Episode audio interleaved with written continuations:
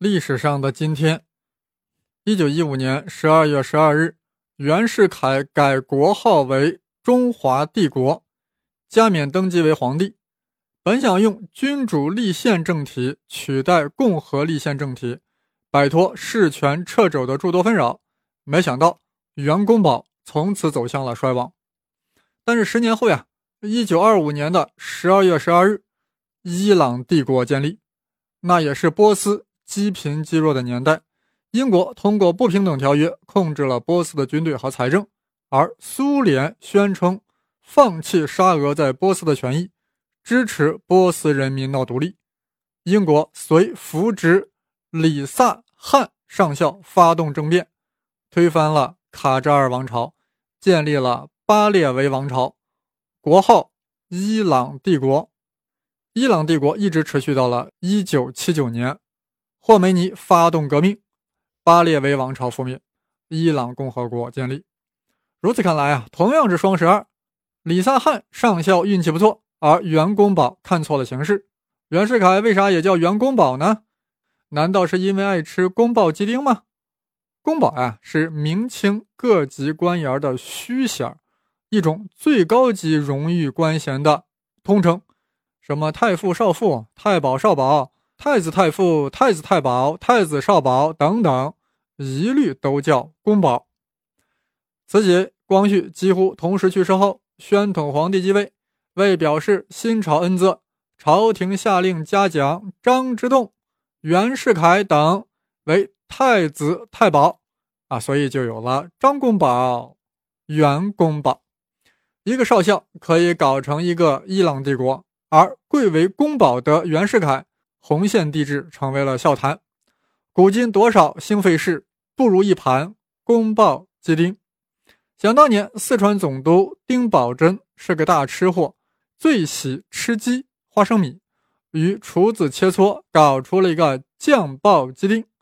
丁宝桢死后，满清为表彰其治蜀有功，追赠太子太保，从此丁宝桢就成了丁公宝。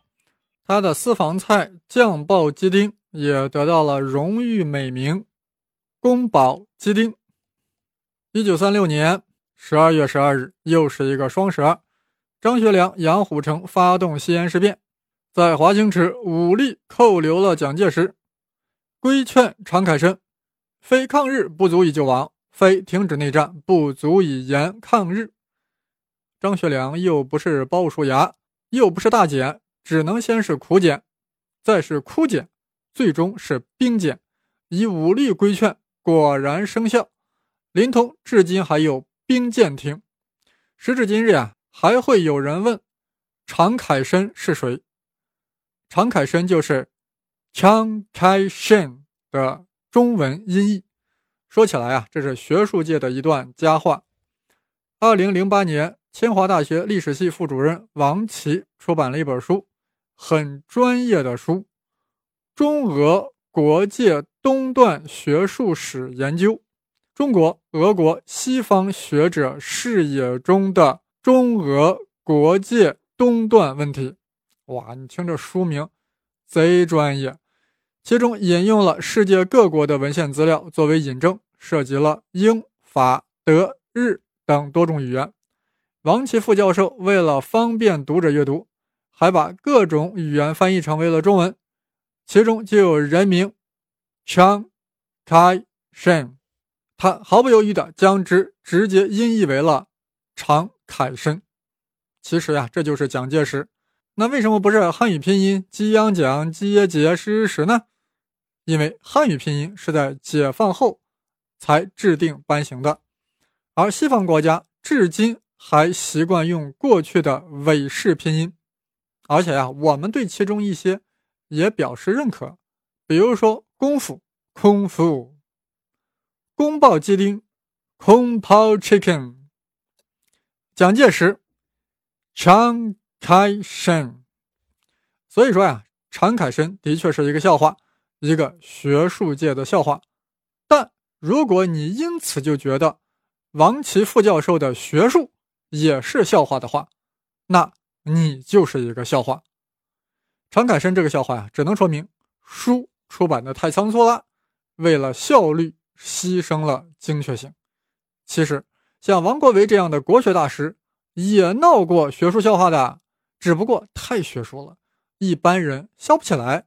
而常凯申的确具有了极大的娱乐精神，为本来枯涩无聊的历史学术增添了一抹亮色，由此还衍生出了常凯申物流等各种梗。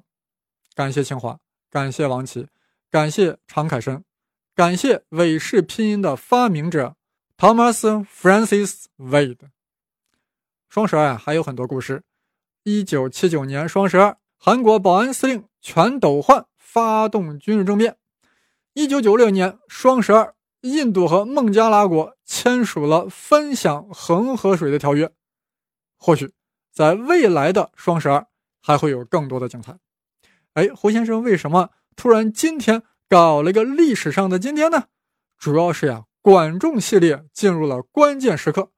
我为了论证鲍叔牙与管仲之间的激烈博弈，一下子搞出了个一万多字的稿子。拆分成两集呢，觉得破坏了整体性；一次性录制呢，又觉得太麻烦。